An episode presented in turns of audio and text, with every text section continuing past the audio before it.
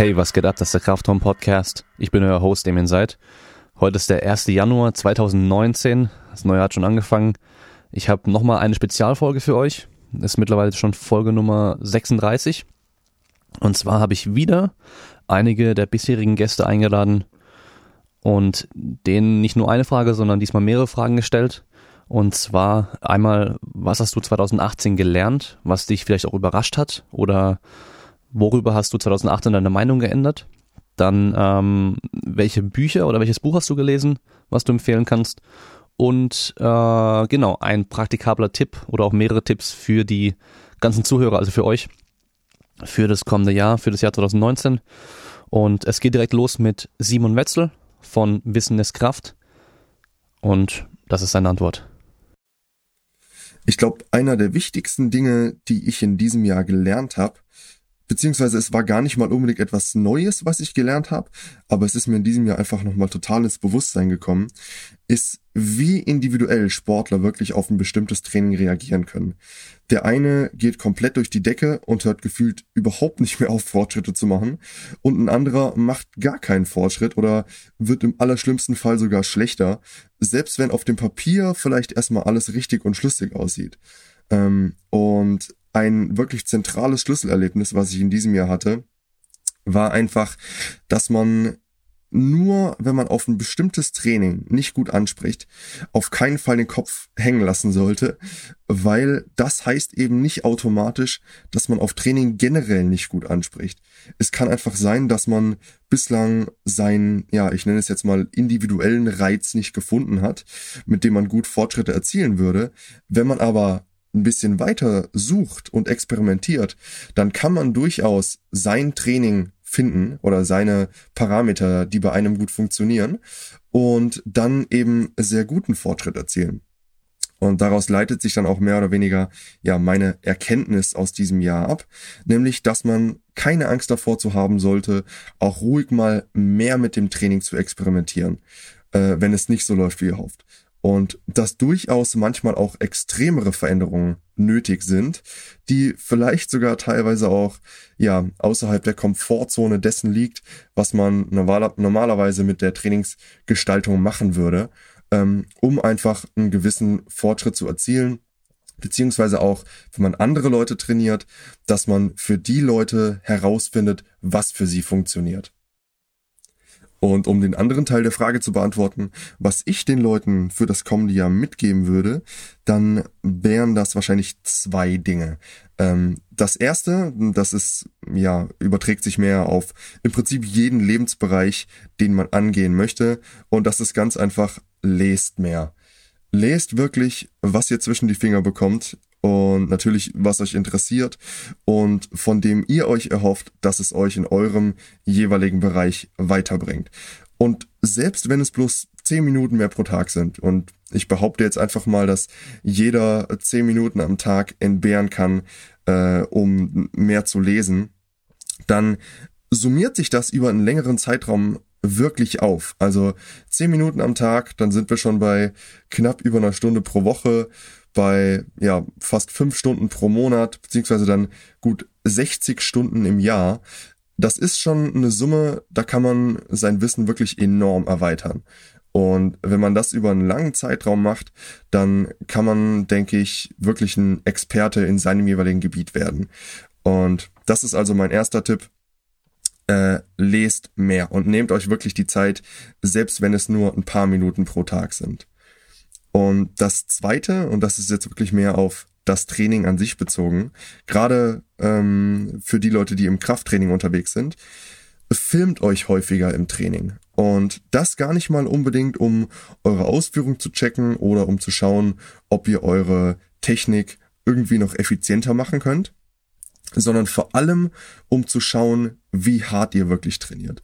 Weil ich muss sagen, ich habe das Gefühl, dass zumindest in dem Kraftsportbereich, in dem ich mich aufhalte, in den letzten Jahren viele so ein bisschen vergessen haben, was eigentlich hartes Training bedeutet.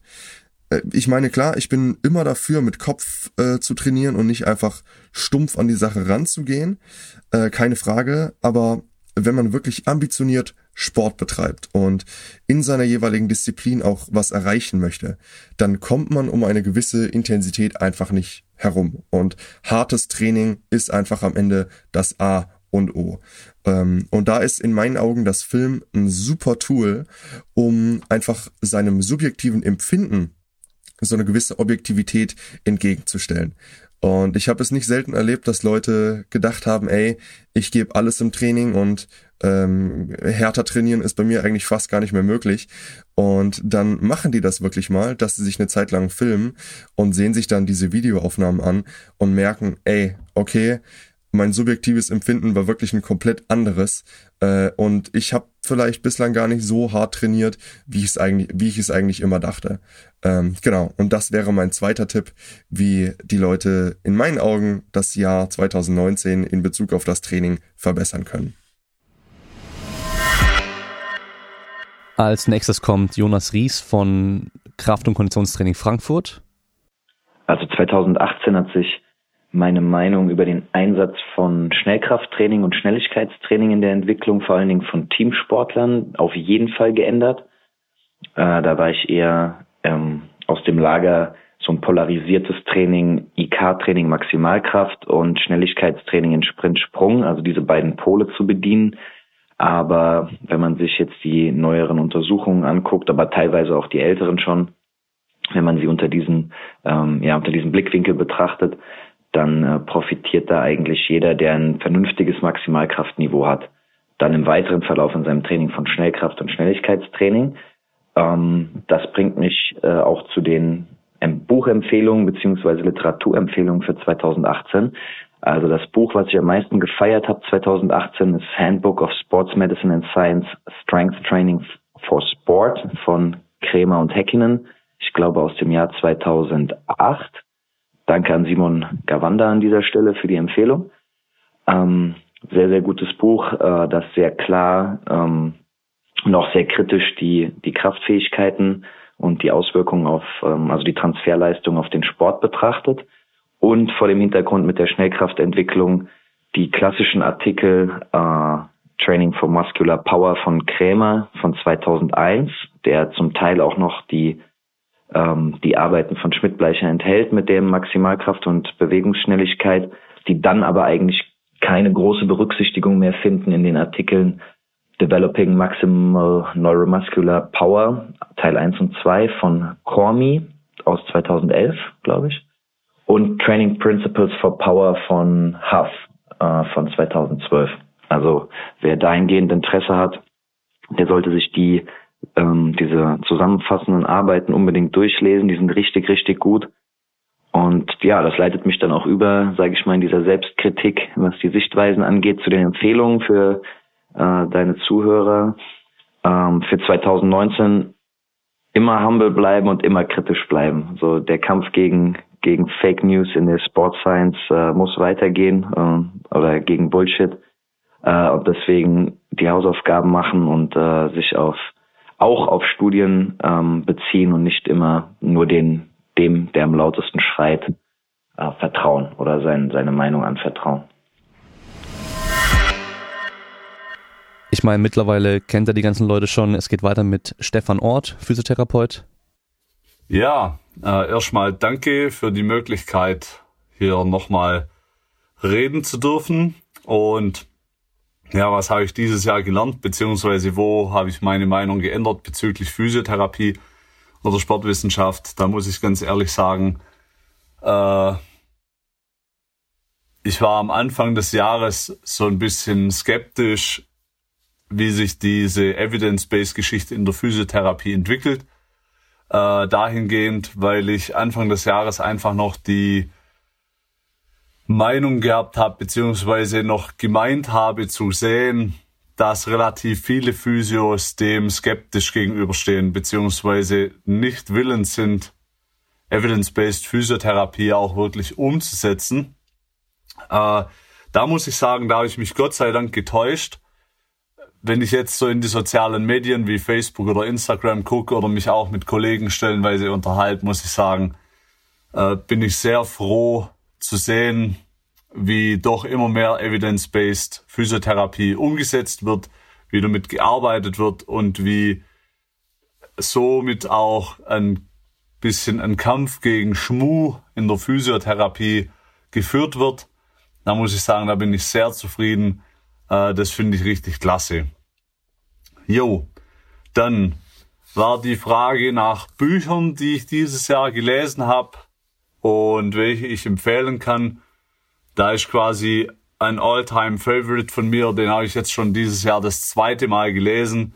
Daniel Keenman, Schnelles Denken, Langsames Denken.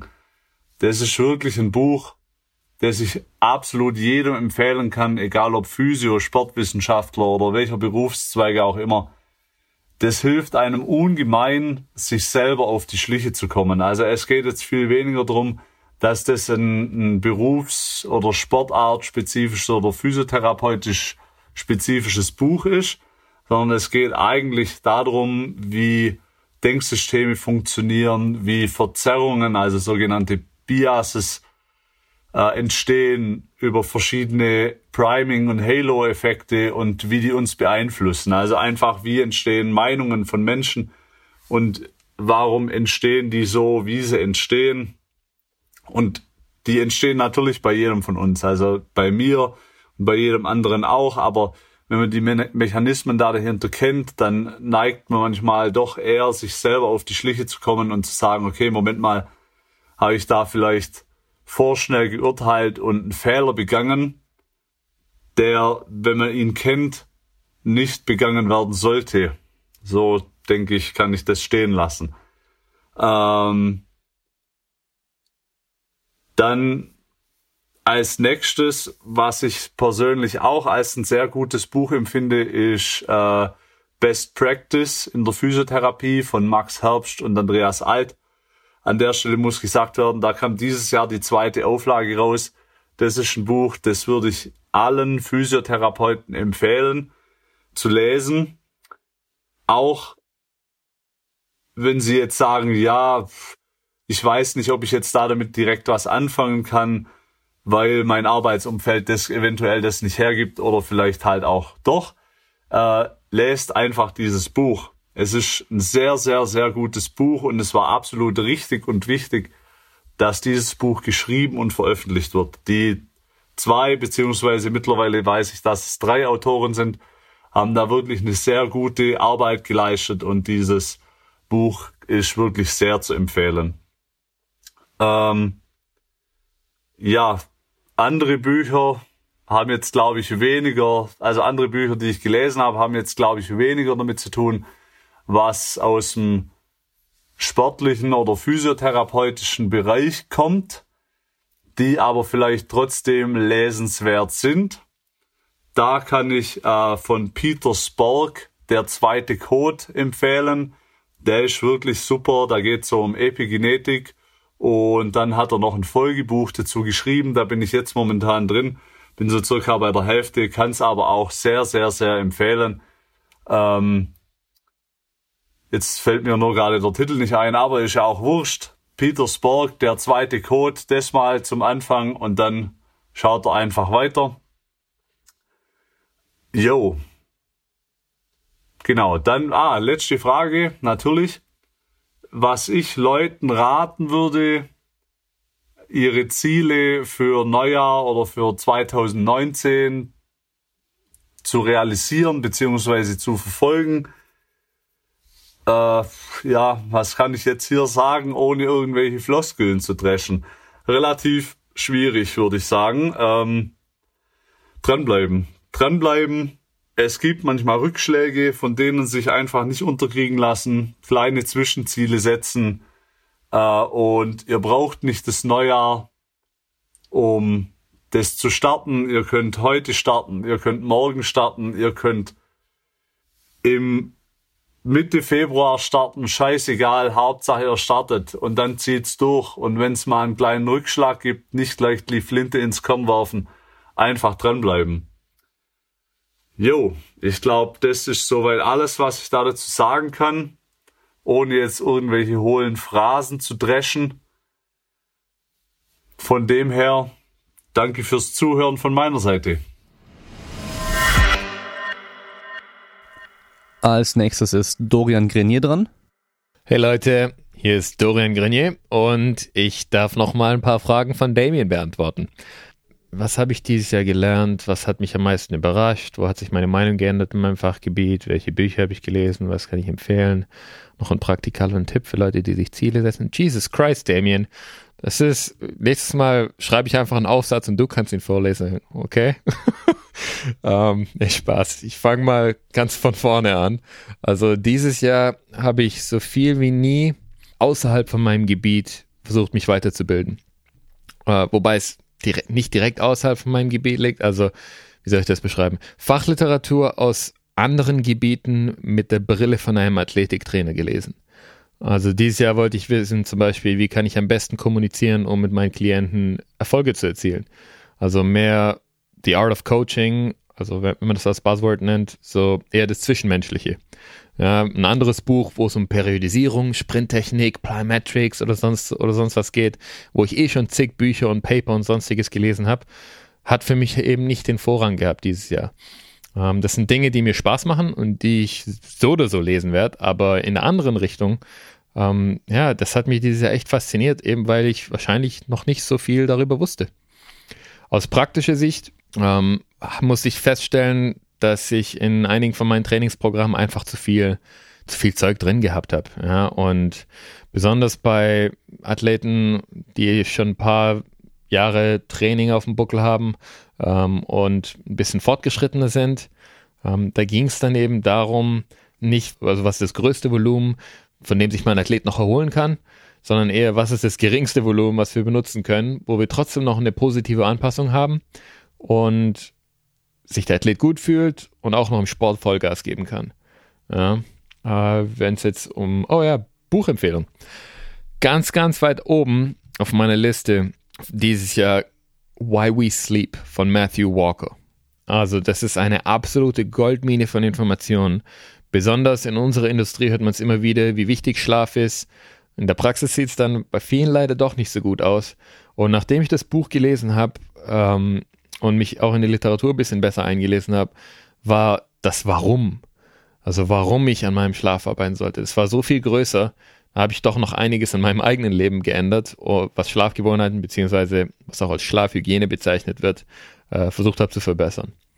Ähm, Schlaf ist immer noch was, also ist immer noch ein Topic, was leider nicht im Vordergrund von Bildungseinrichtungen steht, soweit ich weiß, auch im Medizinstudium, zumindest was USA und Kanada angeht ähm, nicht ausgiebig genug behandelt wird. Und es gibt mittlerweile echt eine Fülle qualitativer wissenschaftlicher Erkenntnisse, die aufzeigen, dass Schlaf so ziemlich alle anderen Aspekte im Leben entweder positiv oder negativ beeinflussen kann.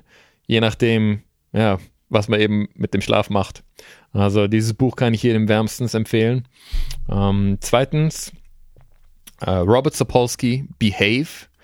Äh, wie entsteht unser Verhalten aus evolutionärer Sicht von ganz klein nach ganz groß bis ganz weit in die Vergangenheit zurück, also wirklich Mikrobiologie bis zum Verhalten im Tierreich und ultimativ, warum wir Menschen uns so verhalten, wie wir uns verhalten. Ähm, fand ich super interessant. Ist jetzt nicht das leichteste Buch. Ich bin mir sicher, da gibt es bestimmt mittlerweile auf, auch eine deutsche Übersetzung. Ich habe es original gelesen, ähm, aber es hat mir echt die Augen geöffnet, was die Komplexität vom menschlichen Verhalten angeht. Äh, begleitend dazu, also auch wenn es vielleicht jetzt nicht direkt für das Buch gemacht wurde, es gibt eine Vorlesungsreihe auf YouTube. Ihr müsst einfach nur auf YouTube gehen, Robert Sapolsky eingeben und Stanford. Also er, ist, er, hat, er hat jahrelang ähm, an der Stanford University gelehrt und das sind 26 Vorlesungen, die je anderthalb Stunden gehen. Gibt es alle kostenlos zur Verfügung, kann man sich anschauen. Äh, kann ich auch nur wärmstens empfehlen super interessant. Also, wenn ihr wollt, es gibt, Robert Sapolsky hat mehrere Bücher geschrieben. Äh, wie gesagt, Behave ist das eine. Eins, was vielleicht ein bisschen einfacher zu, zu verdauen ist, ist sein, sein älteres Buch, wo es um Stress geht, also wo das Thema Stress behandelt. Ähm, das heißt Why Zebras Don't Get Ulcers. Also alles, was Sapolsky angeht, äh, kann man echt, kann man immer was mitnehmen, meiner Meinung nach. Dann, was hat mich noch dieses Jahr richtig beschäftigt? Oh ja, Lorimer Mosley und die Research-Gruppe in Australien, ähm, die sich mit Schmerzen befassen. Ganz, ganz groß auf meine Liste von Interessen waren Schmerzwissenschaften, weil ich eben im Reha-Bereich auch relativ viel mit entweder chronischen Schmerzpatienten zu tun hatte oder teilweise auch, ja, wie sieht's aus, wenn Athleten von Verletzungen zurück müssen, äh, also zurückfinden wollen. Und das ist auch ein Punkt, wo ich was geändert habe. Wie ich mit den Leuten während dem Training rede, äh, dass es bei Menschen, die vor allem mit Jahren schon chronisch, chronische Schmerzen haben, eben kontraproduktiv ist, den Schmerz, den sie haben, mit Posture, also Haltung oder Bewegungsabläufen zu erwähnen, weil es dafür erstens keine wissenschaftliche Grundla Grundlage gibt und zweitens man so unbewusst oft den Reha-Prozess vielleicht sogar verlängert. Also Gesprächsführung mit Menschen, die Schmerzen haben, das war ein ganz großer Knackpunkt für mich dieses Jahr. Da habe ich viel mitgenommen und ähm, ja, was die Literatur dort angeht, habe ich mich auch mehr und mehr eingelesen. Habe jetzt auch bald eine vierteilige ähm, Reihe auf meinem Podcast mit einigen der führenden Schmerzwissenschaftler aus Australien. Da freue ich mich richtig drauf. Also die erste Folge ist schon gemacht, wird bald hochgeladen. Den Podcast zu starten, ähm, das war ein bisschen eigennützig, weil ich mich selbst gu gut informieren muss, bevor ich irgendwas erzähle, was nicht Fakten entspricht oder schlichtweg dumme Fragen sind, wenn ich Gäste habe, die in einigen Bereichen eben viel mehr wissen wie ich selbst. Aber es war auch was ziemlich Positives bis jetzt, 2018. Äh, praktischer Tipp, für den ich deinen Zuhörern mitgeben kann, Damien, ähm, was Vorsätze angeht. Also wenn du die Möglichkeit hast, und mit du meine ich du, der Zuhörer, wenn du die, die Möglichkeit hast, numerisch deinen Fortschritt zu verfolgen, dann tu es. Was ich damit meine, ist, ob du jetzt einen Herzfrequenzmonitor beim Schlafen, beim Trainieren oder vielleicht ist es auch nur ein Training Journal, wo du festhältst, wie viele Sätze, Wiederholungen, welches Gewicht du zum Trainieren nimmst oder eine Waage, wo du eben guckst, ja, wie viel Gewicht verliere ich oder Faltmessung, was auch immer. Egal was du hast, wenn, wenn du die Möglichkeit hast, regel, regelmäßig zu tracken und zu schauen, wie du besser wirst, sind meist, meiner Meinung nach, meist nicht nur die Erfolge besser, sondern auch lang, langlebiger. Weil irgendwann verwandeln sich diese Vorsätze, wenn du mal angefangen hast, in Gewohnheiten. Und wenn man den Fortschritt in Zahlen sieht, das kann unglaublich motivierend sein. Also probiert's aus und Peace. Es geht weiter mit Physiotherapeutin Paulina Ioannidou was habe ich dieses Jahr gelernt und wozu habe ich meine Meinung eventuell geändert oder habe ich eventuell meine Meinung drin gestärkt. Ähm, dieses Jahr habe ich sehr vieles gelernt. Ähm, die Tatsache, dass dieses Jahr sehr, sehr viele Dinge passiert sind, die mich, ob jetzt sportlich, beruflich gesehen, ähm, motiviert haben, meinen Weg oder eventuell das, was ich tue, zu intensivieren. Ich habe dieses Jahr meine Praxis im Konzept etwas verändert. Ich habe dieses Jahr ähm, mehrere Wettkampfvorbereitungen gehabt und mit Absagen und einen Kampf gehabt, eine Niederlage gehabt, ähm, auf dem Boden das ein oder andere große Turnier gewonnen, dann aber auch gegen Ende des Jahres viele Niederlagen gehabt. Ähm, am meisten dazugelernt habe ich eigentlich, dass ähm, gerade der Leistungssport extrem viel Zeit und Geduld braucht die Zeit, die ich so nicht habe, sprich, wenn ich das nächste Mal kämpfen sollte, brauche ich eine deutlich entspanntere Vorbereitung. Ähm, es ist natürlich in Deutschland oder die Unterstützung in Deutschland im Leistungssport sehr, sehr bescheiden, sodass, wenn ich meine Tätigkeit als Physiotherapeutin und Sportwissenschaftlerin so weiterführe, und eine eigene Praxis führe, so nicht wirklich umsetzbar ist, zeitgleich im aktiv im Käfig zu stehen. Ähm, der Körper ist sehr, sehr erschöpft und das hat man gerade im zweiten Jahresabschnitt gesehen, dass man sich ähm, durch viele Dinge durchgeprescht hat, die man vielleicht hätte sein lassen sollen, dass man zu Turnieren gegangen ist, die man vielleicht hätte auch weglassen sollen, dass man körperlich gemerkt hat, ich bin eigentlich nicht da, will aber trotzdem competen, will auf die Competition gehen, ähm, ist alles in dem Falle zweitrangig leider gewesen, weil man dann gemerkt hat, ich hätte es doch lieber nicht durchziehen sollen. Sprich, was ich für mich gelernt habe, jetzt in dem Falle ähm, mehr Pausen in meinen sportlichen Alltag reinzubringen und auch dem Körper die Regeneration zu geben, die er im Endeffekt braucht, um dann halt aktiv performen zu können. Und das ist natürlich ein Prozess, weil auch hier wieder Alter und, und Lebensumstände natürlich da eine Rolle spielen. Andererseits habe ich auch festgestellt, wie zäh und regenerationsfähig mein Körper sein kann, vor allem nach dem letzten Kampf. Und das führt natürlich auch dazu, dass ich zu einigen Dingen meine Meinung geändert habe. Ich war mal früher der Ansicht, viel hilft, viel Training, ja, auch Müdigkeit, klar, Superkompensation, Übertraining, alles Begriffe, die man kennt.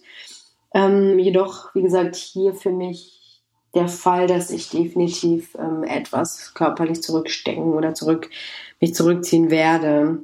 Ähm, zu einigen Dingen habe ich sicherlich meine Meinung, also ganz, ganz krass habe ich zu nichts meine Meinung geändert. Ähm, ich habe eher im Gegenteil zu vielen Dingen meine Meinung gestärkt.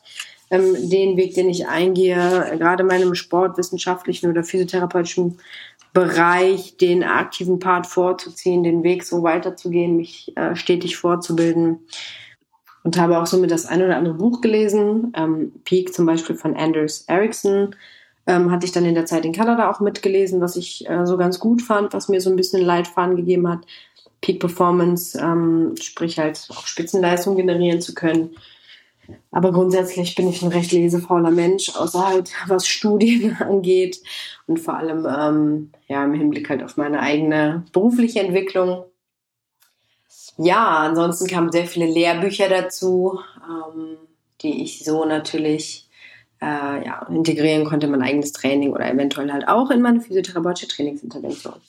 Ähm, Vorsätze oder Ratschläge für Vorsätze ähm, gesundheitlich, trainingstherapeutisch, sportwissenschaftlich. Ähm, was mir immer viel geholfen hat, um ein Ziel zu erreichen, ist definitiv alles zu tracken. Das Training, Einheiten zu, also Trainings zu tracken, Ernährung zu tracken. Wenn man ein gewisses Ziel vor Augen hat, ob das gesundheitlich ist, du kannst halt nur etwas nachvollziehen, wenn du weißt, was reinkommt oder eventuell wie deine Inputs sind. Und das natürlich auf verschiedensten Ebenen. Wenn man ein Ziel hat, gesundheitlich zu schauen, hey, mir geht's irgendwie nicht gut oder Blutdruck und so weiter und so fort, irgendwelche Parameter stimmen nicht, dann muss man natürlich schauen, wie sieht mein aktueller Alltag aus, was habe ich für Belastungen, wie kann ich vielleicht schauen, trinke ich zu wenig, äh, esse ich zu wenig, esse ich das Falsche, esse ich nicht ausreichend, trainiere ich zu viel, trainiere ich zu wenig, schlafe ich zu wenig.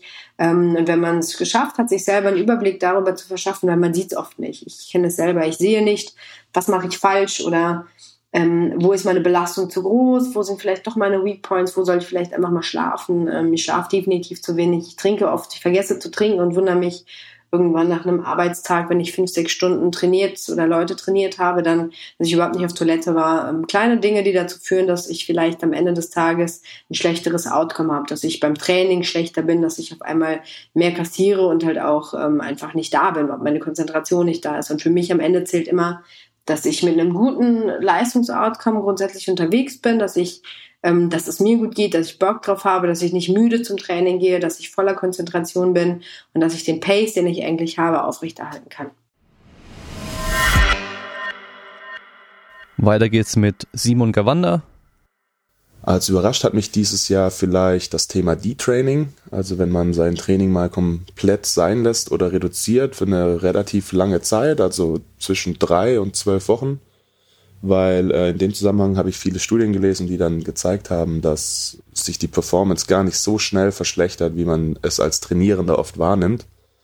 Also viele denken ja, wenn sie jetzt mal eine Woche nicht im Gym waren, dass direkt alles weg ist, die Muskelmasse ist flöten, die Kraft ist weg und die Performance demzufolge auch. Und ja, ein Großteil der Studien zeigt eigentlich genau das Gegenteil, dass, dass Kraftanpassungen sehr langwierig sind und wenn ich mir mal dann ein vernünftiges Kraftniveau antrainiert habe, es auch nicht direkt weg ist, wenn ich mal ein paar Wochen nicht trainieren gehe. Soll natürlich nicht heißen, dass jetzt jeder nur äh, einen Monat trainieren muss, einen Monat frei hat. Aber vielleicht, wenn es mal zu einer Phase kommt, wo ich vielleicht weniger trainieren kann, dass es nicht so schlimm ist, wie man es sich gerne einredet. Und ähm, ja, vielleicht ist es eher Kopfsache, dass man denkt, es wäre alles weg, aber eigentlich ist es nicht so. Und das fand ich eigentlich ein ganz spannendes Thema und eine gute Botschaft vielleicht fürs neue Jahr, dass wenn ihr mal eine Woche raus seid wegen der Erkältung oder so, dass ihr dann nicht wieder bei Null anfangt. Ja, ich kam dieses Jahr leider gar nicht so viel zum Lesen, wie ich es gerne gehabt hätte. Also ich habe relativ wenig geschafft und meine Leseliste wird immer länger. Ähm, ich kann aber auf jeden Fall Harry Potter empfehlen. Das ist das, was ich zurzeit gelesen habe. Nein, Spaß beiseite, auf den Sport bezogen natürlich. Ähm, habe ich in letzter Zeit das Buch ähm, Strength Training for Sports gelesen. Das ist von Häkkinen und ähm, Krämer, glaube ich. Ist schon relativ alt aus den 90er Jahren. Aber da steht sehr viel geiles Zeug drin, ähm, viele Grundlagen, viele Studien aufgelistet zum Thema Kraftanpassung und auch einige Beispiele, wie man Krafttraining für Sportarten gestalten könnte, finde ich immer noch sehr aktuell und kann ich jedem nur empfehlen. Das gute alte Thema, gute Vorsätze fürs neue Jahr. Ähm, Ich bin kein Freund davon, sich irgendwie auf einen Zeitpunkt komplett umzukrempeln. Das heißt, ich stehe eher drauf, wenn man stückweise kleine Gewohnheiten vielleicht ändert und dann über lange Frist vielleicht in irgendeiner Form besser wird. Also stetig beziehungsweise mäßig, aber regelmäßig könnte man vielleicht in dem Zusammenhang sagen. Ähm, deswegen, ja, krempelt euch nicht komplett um, macht nicht so einen Komplettabriss, der euch komplett überfordert und dann langfristig nicht durchgehalten wird, sondern nehmt euch vielleicht eine kleine Sache vor, vielleicht für den 1. Januar und dann vielleicht eine nächste Sache für den Februar und dann hat man über das Jahr vielleicht zwölf Sachen geändert. Das wäre vielleicht eigentlich cooler als im Januar plötzlich mit Diät, Pumpen, Nahrungsergänzung und ja, seinen Mitmenschen lieben anfangen und dann im Februar ist alles wieder weg. Das wäre, glaube ich, nicht so cool. Ähm, ansonsten einfach mal anfangen. Ich glaube, das ist das, was den meisten ähm, schwer fällt, aber egal mit was ihr anfangt, einfach mal machen. Erstmal loslegen und gucken, wo es hingeht. Das ist so das, womit ich anfangen würde im Januar vielleicht. Jetzt kommt noch Frank Täger. Was habe ich dieses Jahr gelernt? Wow.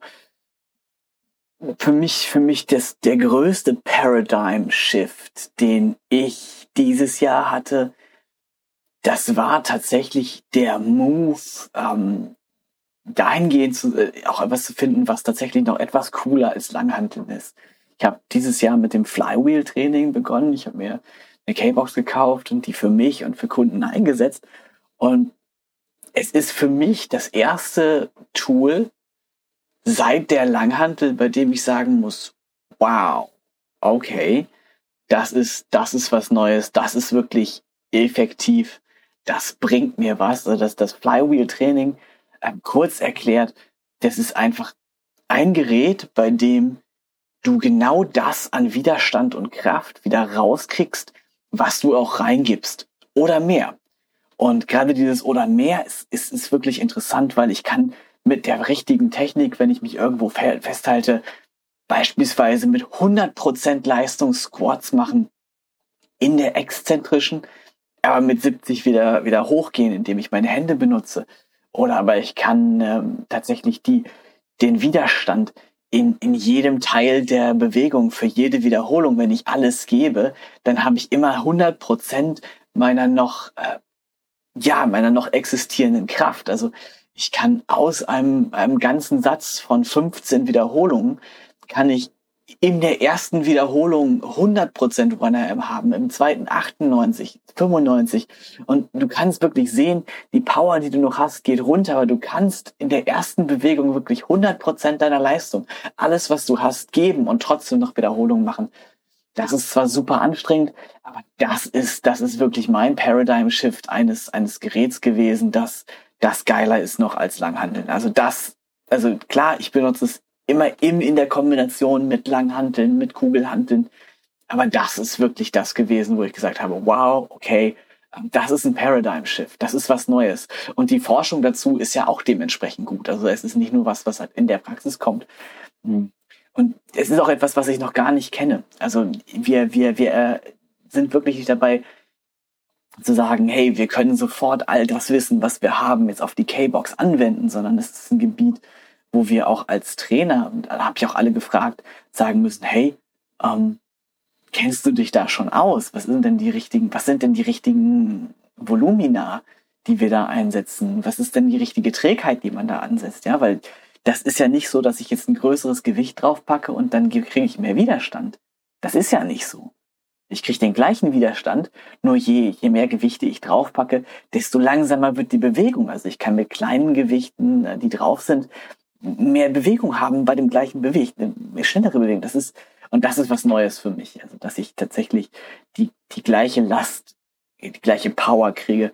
Das ist ein geiles Ding auf jeden Fall. Und ich, ich, ich, ich, ich muss sagen, für mich ist das was, das hat jetzt so wirklich mein, ähm, mein Horizont erweitert und ich kenne da auch noch gar nicht alles. Also wenn mich jemand fragen würde, hast du da alle Antworten zu? Nein, auf keinen Fall, auf keinen Fall. Und ähm, ja, das ist so das eine Ding. Bücher, die ich dieses Jahr gelesen habe. Ich habe ähm, zum einen das, das Buch äh, Behave. Ich weiß nicht, es gibt eine deutsche Version, ähm, aber Behave von Robert Sapolsky gelesen. Robert Sapolsky ist einer der genialsten Autoren und äh, Denker unserer Zeit. Also wenn ich groß bin, möchte ich mal Robert Sapolsky sein, nur seine Frisur möchte ich nicht haben. Und da geht es tatsächlich um, um die Biologie und Neurobiologie menschlichen Verhaltens und wie das eigentlich alles zusammenhängt. Also die kompletten Zusammenhänge aus, aus Psychologie und Neurobiologie und wie sich das gegenseitig bedingt. Und das ist tatsächlich das Magnum Opus. Also das ist ein, das ist ein Werk, das ist, das kann man gar nicht beschreiben. Das muss man einfach erleben. Ähm, das zweite Buch ist A Legacy, ich glaube, von James Kerr. Und das beschreibt den, ähm, den Stil der All Blacks und die Kultur der All Blacks. Und das ist ein, sehr bekanntes ähm, Rugby-Team. Und dann, was, was bei denen halt total verrückt ist, ist, dass sie alles in einer Variante machen, in einer Form machen, die halt ihrer, ihrer Leistungskultur entspricht. Und dass vor allen Dingen Leistungskultur das ist, äh, wie sie es aufgesetzt haben, was ihnen eigentlich die Erfolge bringt. Und ähm, das ist wirklich auch cool zu lesen, weil du halt in, wenn du dieses Buch liest, da sitzt du halt da und sagst, wow, okay, ähm, das ist, das ist eben eine Denke, wie, wie kann ich die in mein Leben integrieren? Ja? Wie kann ich diese, diese Exzellenz rein integrieren? Und es ist halt auch dieser, dieser Spruch, den ich gefunden habe, ähm, we, you are what you repeatedly do. Excellence thus um, is, is not an act. It's a habit. Um, der, das ist ein Zitat, das wird eigentlich Aristoteles ähm, zugeschrieben. Das stimmt nicht ganz. Es ist von Will Durant. Es ist jemand, der Aristoteles interpretiert hat, der Aristoteles äh, nikomachische Ethik entsprechend interpretiert hat. Aber genau das ist es eben auch. Also das ist ähm, Exzellenz ist eben keine Einzeltat, sondern es ist ein, es ist ein, ein, eine Gewohnheit. Und wenn es wirklich auch darum geht, ähm, noch einen einzelnen letzten Tipp zu haben, den ich geben kann, ähm, dann ist es tatsächlich, sich die Frage zu stellen, ähm, was will ich erreichen und ähm, welche Gewohnheiten muss ich eigentlich haben? Welche Gewohnheiten muss ich haben, ähm, damit das klappt?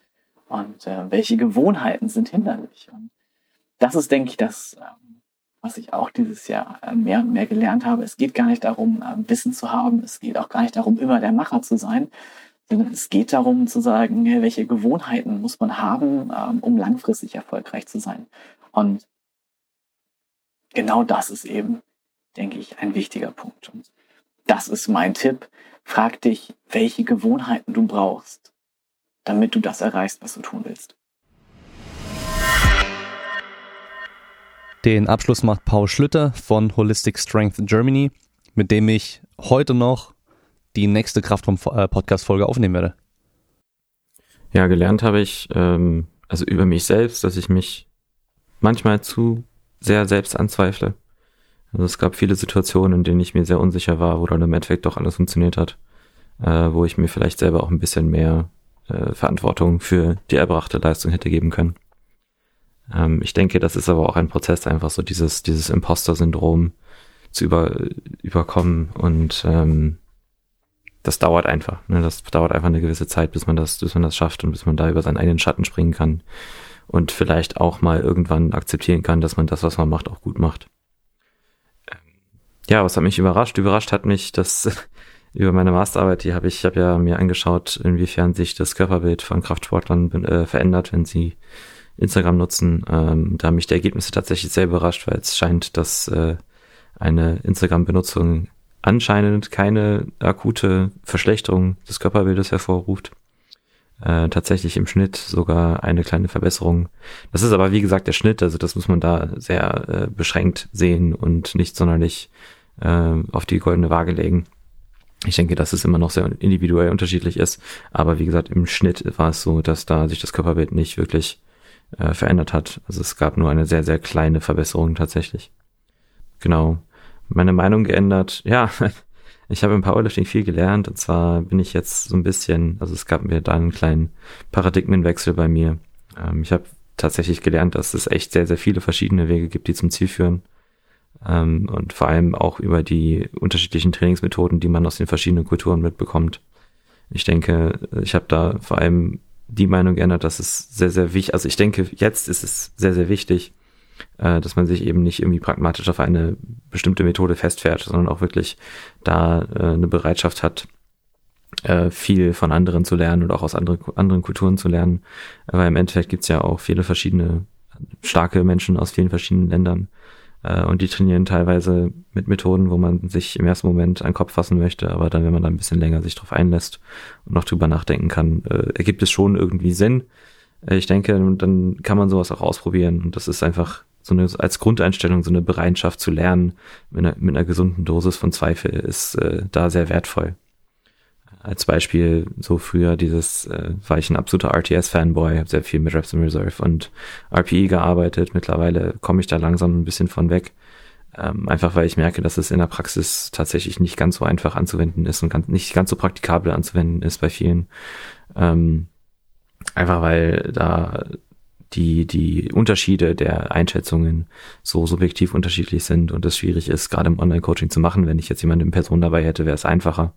Aber gerade im Online-Coaching ist es, denke ich, problematisch, das äh, zu beurteilen in vielen Fällen, ob das jetzt wirklich eine RPE 6 oder eine RPE 7 oder eine RPE 8 war.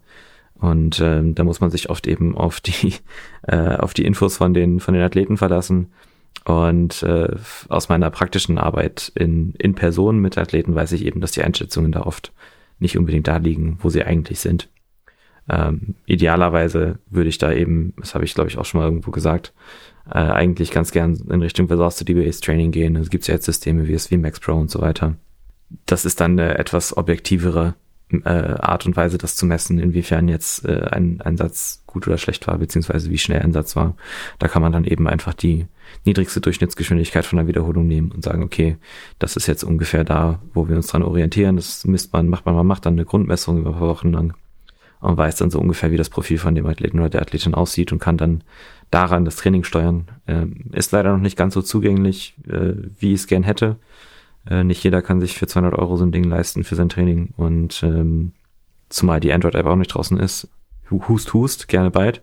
Ähm, aber ja, also so allgemein meine Meinung geändert wirklich dazu, wie ich das Training angehe und wie ich auch das Training von anderen, sag ich mal, äh, bewerte und äh, wie ich mit neuen Informationen umgehe. Ich bin da um einiges offener geworden als am Anfang. Das ist ja, sag ich mal, in dieser, dieser, in den verschiedenen Phasen der Expertiseentwicklung bin ich da jetzt einen Schritt weiter und habe jetzt, bin jetzt wieder so bei dem Punkt, wo ich das Gefühl habe, ich habe noch sehr, sehr viel zu lernen und ich werde wahrscheinlich nie wirklich äh, auslernen, denke ich. Ähm, aber das heißt ja nicht, dass ich irgendwie, wie gesagt, da sind wir wieder bei den Zweifeln. Das heißt ja nicht, dass ich irgendwie eine schlechte Arbeit, schlechte Arbeit mache oder so.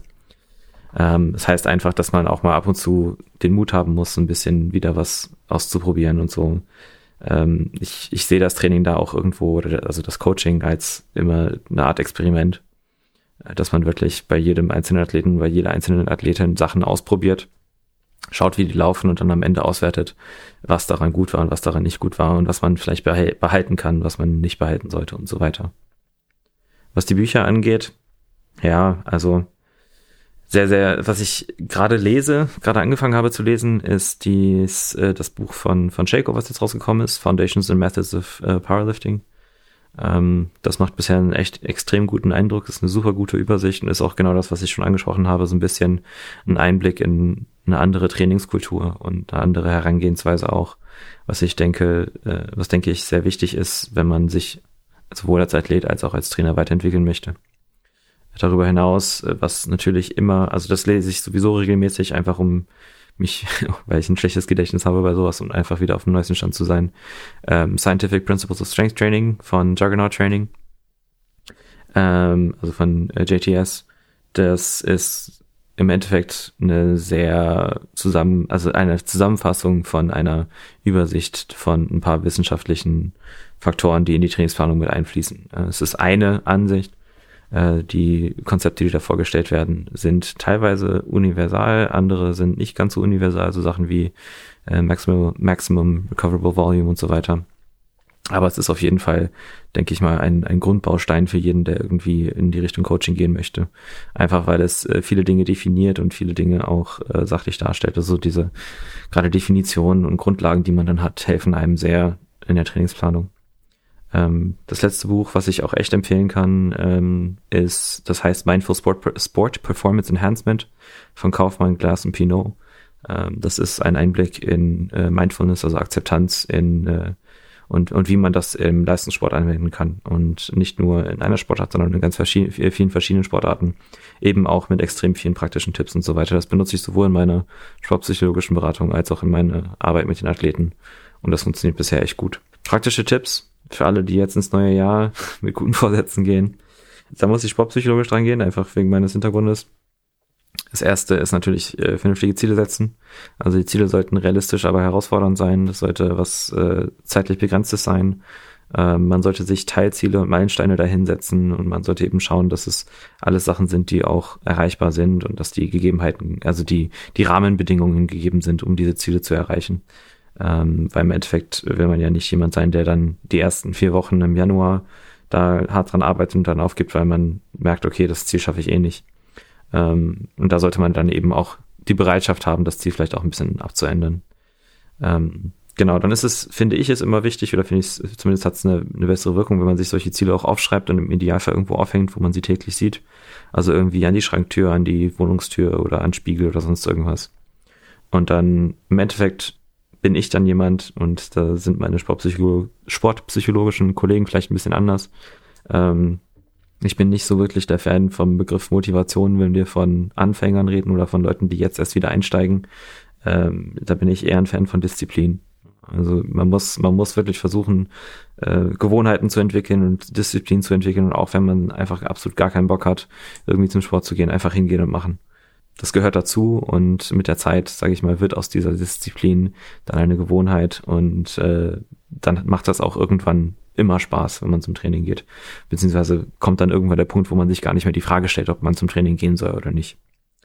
Und der letzte praktische Tipp ist die, es ist ein, eine Dankbarkeitsbox. Äh, das kann man so ein bisschen sehen wie psychische Hygiene, so Zähneputzen für den Kopf. Jeden Tag, beziehungsweise jeden Abend hinsetzen und äh, drei Dinge aufschreiben, für die man an dem Tag dankbar war. Das äh, sollten im Idealfall kleine Sachen sein. Also es sollte jetzt nichts Globales sein, sowas wie ich bin froh, dass es in Deutschland gerade kein Krieg ist, äh, sondern wirklich in die Details reingehen. Das können Situationen sein, das können Dinge sein. Das kann das Nutella-Brot am Morgen sein. Das kann sein, dass man zum Training gegangen ist. Das kann sein, äh, dass man eine schöne Gassi-Runde mit dem Hund hatte. Das kann sein, dass man einen coolen Film oder eine coole Serie geguckt hat. Ähm, was dann nämlich passiert mit der Zeit ist, dass äh, man quasi dem, dem Kopf beibringt, äh, im Alltag solche Situationen schon wahrzunehmen, also dass man eben diese positiven Situationen, positiven Erlebnisse äh, besser wahrnimmt als äh, als davor. Das, das muss man lernen. Das ist am Anfang ein bisschen anstrengend, aber mit der Zeit wird das dann, wie gesagt, sehr automatisch. Und dann fallen einem schon im Alltag Dinge auf, die man eben abends aufschreiben kann und abends aufschreiben möchte. Was ich mache, ist, dass ich die Dinge dann ähm, in einer Box sammle. Also ich schreibe die auf so kleine Zettel, falte die zusammen, tue die in eine Box und entweder am Ende des Jahres oder wenn es mir irgendwie mal scheiße geht, dann kann ich die, die Box aufmachen, mir die Zettel angucken. Das ist auch immer ganz cool. Und jetzt vielleicht noch, ähm, was ich 2018 gelernt habe. Also erstmal, es ist gut, wenn man irgendwie eine Idee hat, einfach mal loszulegen. Also bei mir war das jetzt der Podcast. Normalerweise bin ich jemand, der sich extrem informiert und mega lang rummacht, bevor er irgendwas macht oder es dann vielleicht auch gar nicht macht. Beim Podcast war es zum Glück so, dass ich einfach irgendwelche Mikrofone gekauft habe und äh, die dann da hatte und ja, dann die erste Folge einfach mal ausprobiert habe und im Nachhinein war das halt sehr gut, weil sonst hätte ich vielleicht nie damit angefangen, weil ja, wie so viele vor Leuten sprechen war früher nicht meine Stärke, überhaupt sprechen war nicht meine Stärke, ich habe mich immer verplappert, passiert mir heute auch noch und ja, im Endeffekt macht man sich dadurch angreifbar, aber auch das ist natürlich gut, weil das ja zwingt einen dazu, sich selbst zu verbessern in irgendeiner Art und Weise. Und ähm, rein trainingstechnisch, es geht so ein bisschen in die Richtung wie das, was Simon Kawanda gesagt hat. Und zwar war ich überrascht bei meinem eigenen Training, wie viel von meiner Leistungsfähigkeit, die ich mir über Jahre antrainiert habe, noch da war, nachdem ich lange Zeit wenig und vor allem nicht zielführend trainiert habe, die ich dann mit ein paar Wochen Training ähm, wieder zum Vorschreiben bringen konnte und beim Insanity Meet dann echt eine, eine für mich gute Leistung abliefern konnte. Dann, ähm, ja, Bücher, die ich gelesen habe, das ist auch so ein Problem, dass ich halt auch, meine Leseliste wird immer länger.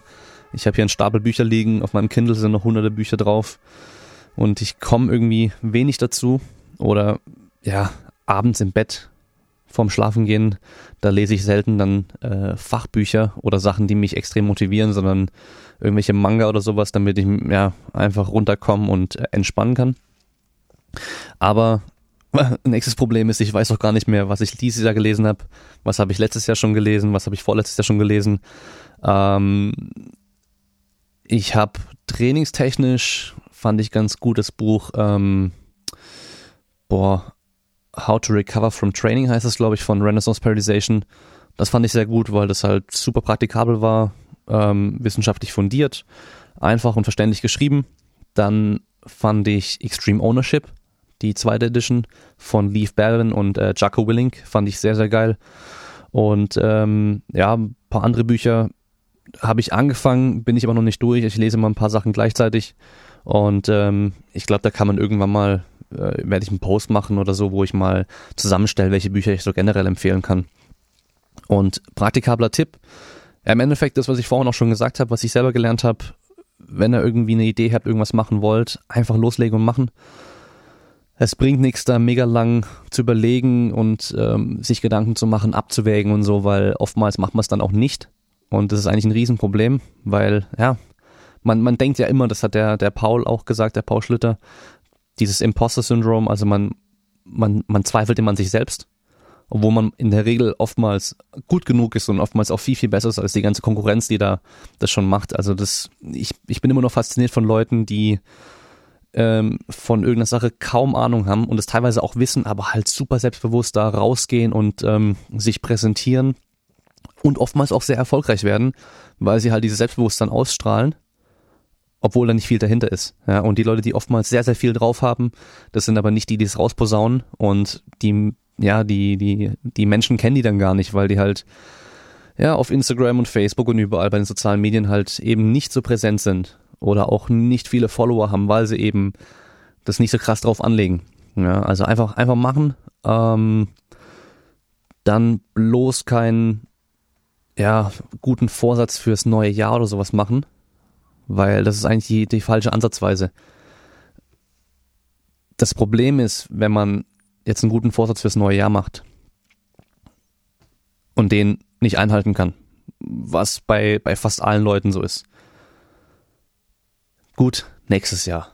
Ja, also auch immer dieses auf morgen verschieben, auf nächste Woche, ja, ab Montag und keine Ahnung was. Nein, wenn ihr was machen wollt, jetzt, sofort. Wer mit Rauchen aufhören möchte, sagt nicht, oh, wenn die, wenn die Schachtel leer ist, danach höre ich auf. Nee, wirf die Schachtel weg und hör sofort auf. Ja, weil, weil die eigene Einstellung und das eigene Vorhaben, die eigenen Gedanken, die ändern sich so, so schnell. Und da, da gehört so viel dazu, auch die ganze reine Motivation und so. Da gehört so viel dazu, dass man das, was man jetzt machen möchte, morgen, wenn, der Umst wenn die Umstände ein bisschen anders sind, schon gar nicht mehr machen will. Obwohl es eigentlich das Beste für einen wäre. Also einfach machen und nicht auf morgen warten, nicht auf irgendwelche Sachen warten, sondern einfach nur machen. Ja. Und ähm, Mehr schlafen. Das ist das Beste, was ich euch noch sonst empfehlen kann. Einfach mehr schlafen. Es macht alles besser. Mehr schlafen. Okay, dann war's es wieder mit dieser Folge für heute. Ähm, ihr könnt mir gerne Vorschläge für Gäste, für Themen, Fragen, alles immer zuschicken auf der Webseite, bei Instagram, egal wie. Was ganz cool ist, was wir machen können, und zwar bei Instagram kann man mittlerweile auch Sprachnachrichten verschicken. Ich habe auch schon überlegt, auf der Webseite so eine, eine Sprachaufzeichnung ähm, irgendwo einzubauen, dass ihr mir eine Sprachaufzeichnung schickt mit eurer Frage. Und dann kann ich die nämlich direkt in den Podcast mit einbinden. Das heißt, einfach kurz euren Namen sagen, hey, ich bin der und der und meine Frage ist das und das. Weil das finde ich eigentlich ziemlich cool. Hört sich dann auf jeden Fall auch ein bisschen cooler an. Dann bin ich nicht der Einzige, der hier redet, sondern man hört auch mal die, die Leute, die auch die Fragen stellen. Und ähm, klar, Feedback geben, wenn ihr die letzte Folge gehört habt, mit meiner Freundin zusammen, ich habe schon von vielen Leuten Feedback bekommen, aber da könnt ihr auch gerne Feedback geben, ob das euch so gefallen hat, dieses Format, ähm, ob ich das übernehmen soll für diese Frage-Antwort-Folgen, die ich wahrscheinlich ab jetzt einmal im Monat machen werde, dass sie mir dann die Fragen stellt, damit es nicht nur, nur ich halt bin, der hier am, am Quatschen ist, weil es auf Dauer wahrscheinlich auch langweilig wird. Und dann wünsche ich euch damit einen guten Rutsch, habt ihr schon gehabt, hoffe ich mal, aber ein frohes Neues und gebt Gas im nächsten Jahr. Ne, in diesem Jahr. Ciao.